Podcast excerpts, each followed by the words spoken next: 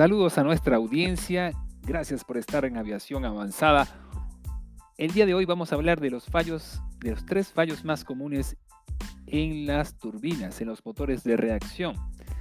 Cuando hablamos de, de las tasas de fallas en los motores de actualidad, los motores ya han alcanzado un mínimo histórico.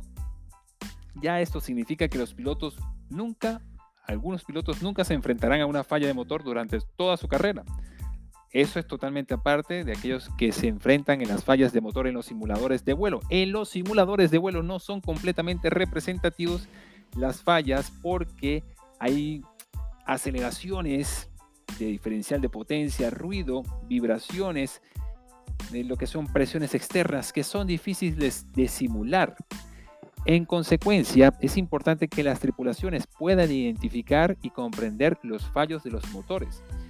El objetivo de esta charla el día de hoy es proporcionar estas tres fallas y conocerlas más, eh, conocer un poco más en relación a ellas.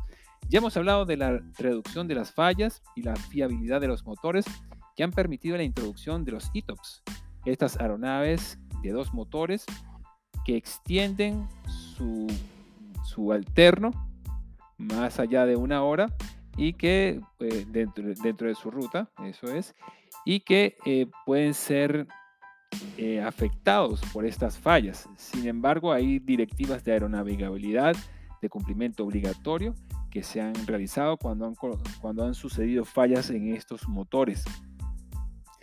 Tenemos parámetros principales de los motores, como los parámetros del motor que se presentan en la, pantalla como los warning, que son las advertencias del motor. Estas, estos parámetros son las EPR, que son la relación de presión del, del, del sí, de la relación del motor, la, la, relación de presión, se utiliza para indicar la potencia de salida de un motor, de un turbofan, por ejemplo, o un turboreactor, entre la salida de la turbina y la entrada del compresor.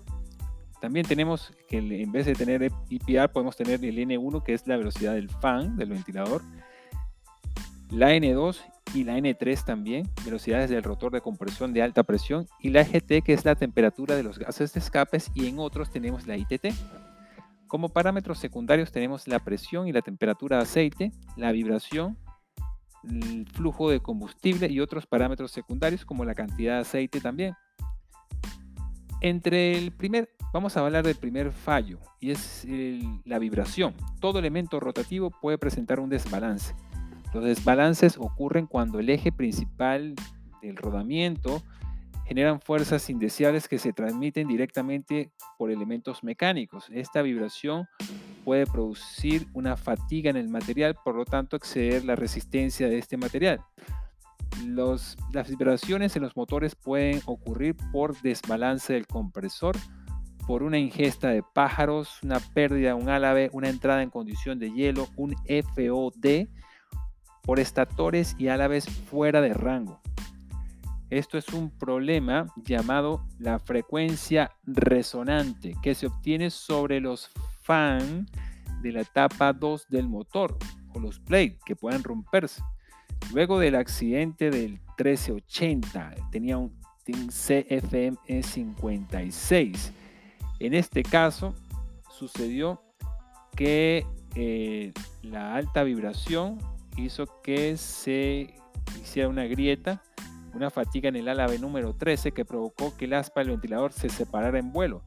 Esta separación del álave del, fan condujo una, eh, condujo una alta vibración que golpeó uh, los restos del motor, eh, el fuselaje y el fuselaje exactamente cerca de la ventana de la cabina que provocó una despresurización rápidamente y hubo un pasajero que murió.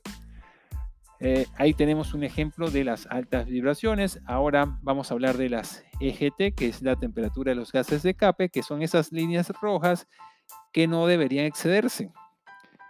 Estas, esa temperatura de la salida de los gases de escape pueden excederse cuando hay mal funcionamiento del motor debido a la propia inercia térmica dentro del motor. Demasiada carga, por ejemplo, de, unos de los accesorios que están unidos a él, que se encuentra el compresor sucio, que la válvula bleed de sangrado no esté calibrada algún FOD que se haya ingresado el momento de taxeo o también en los, en los mantenimientos del avión. Eh, también tenemos daños en la sección del caliente del motor. Otro de los fallos más comunes es el aceite. La fuga del aceite puede pasar cuando no se le hizo el correcto servicio de aceite, problemas en el filtro de aceite, fuga de aceite por los cojinetes del motor, problemas con la bomba de recuperación de aceite, empacaduras defectuosas en el sistema de aceite, las fugas en el intercambiador de aceite combustible. Un ejemplo de esto fue el vuelo del British Airways 422, que en ese momento no hubo fuego a bordo, pero sí una fuga de aceite que generó una nube de humo en el interior de la cabina que obligó a un aterrizaje de emergencia. Entonces con esto sí terminamos y espero verlos en el próximo podcast. Cuídense y mantengan siempre seguros en los cielos. Gracias, nos vemos.